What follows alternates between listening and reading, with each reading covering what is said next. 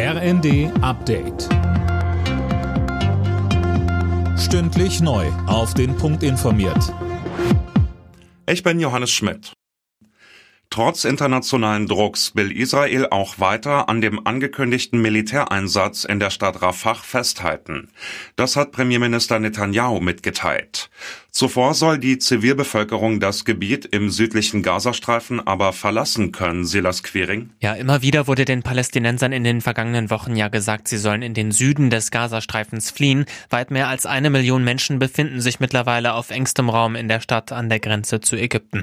Genau deshalb gab es zuletzt auch scharfe Kritik an dem Vorhaben Israels. So hat etwa Bundesaußenministerin Baerbock vor einer humanitären Katastrophe gewarnt. Details zum Zeitpunkt des Angriffs oder zur Evakuierung der Zivilisten nannte Netanyahu bisher nicht. Bestürzung unter Footballfans in Kansas City und darüber hinaus. Die Siegesparade der Super Bowl-Gewinner ist abgebrochen worden, nachdem Schüsse fielen. Mindestens ein Mensch ist tot, mehrere Verdächtige wurden festgenommen. Weitere Informationen gibt es zur Stunde noch nicht. Beim traditionellen politischen Aschermittwoch hat CSU-Chef Söder ordentlich gegen die Ampelregierung ausgeteilt. Die Ampel müsse weg, so Söder. Als Hauptgegner nahm er sich die Grünen vor. Wir in Bayern, wir sind die stabilste bürgerliche Regierung in Deutschland. Und was das Wichtigste ist, wir sind eine Regierung, in der keine Grünen in der Regierung sitzen. Und ich sage es auch für Deutschland.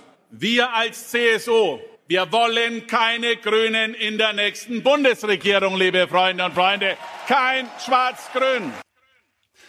Die Grünen mussten ihren politischen Aschermittwoch in Biberach derweil absagen, wegen einer randalierenden Protestgruppe vor dem Saal. Nach der Ligapleite gegen Leverkusen hat der FC Bayern München in der Champions League die nächste Niederlage kassiert. Das Achtelfinal-Hinspiel bei Lazio Rom ging mit 0 zu 1 verloren. Den entscheidenden Elfmeter verursachte Upamecano, der auch noch rot sah. Alle Nachrichten auf rnd.de